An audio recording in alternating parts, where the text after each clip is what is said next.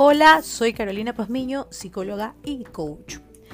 Este podcast que traigo es específicamente para las personas quienes están en una búsqueda de empleo, pero tienen un emprendimiento.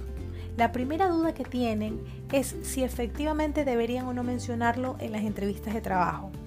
Y antes de responder a esta pregunta, quiero indicarte cuáles son las dudas que tienen las personas quienes toman la decisión de contratar o no a una persona que está en esta condición.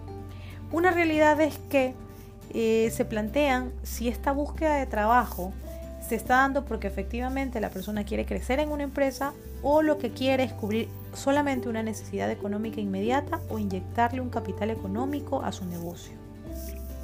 Otra duda es la permanencia a largo plazo en el cargo, al creer que si su emprendimiento despunta, la persona dejaría su empleo. Y la duda más inquietante es el tiempo y concentración que se le dedicaría a la jornada laboral, que por lo general es de 8 horas. Y durante ese tiempo pueden existir interrupciones como llamadas, correos, mensajes, redes sociales, el cual tendría que atender y se desconcentraría de sus actividades.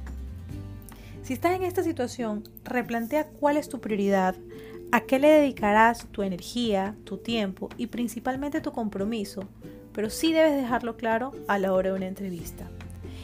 Y si tu duda es que si deberías o no mencionarlo, la respuesta es que sí deberías mencionarlo y ser siempre transparente y sincero a la hora de una entrevista de trabajo desde el primer momento. Esto te puede ser incluso favorable en la medida que tú menciones todo el aprendizaje que te ha generado tener este negocio, porque efectivamente has podido tener oportunidades, nuevos contactos, otro aprendizaje, otro conocimiento técnico, aprendizajes y habilidades personales que tal vez en otra condición no lo hubieras podido alcanzar.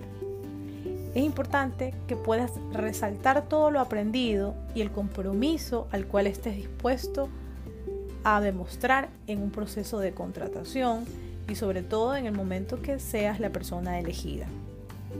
Te invito a que sigas escuchando este podcast y otros desde las plataformas de Spotify y Apple Podcast como Psicología y Coaching. Soy Carolina Pazmiño y no dudes en consultarme si tienes cualquier inquietud.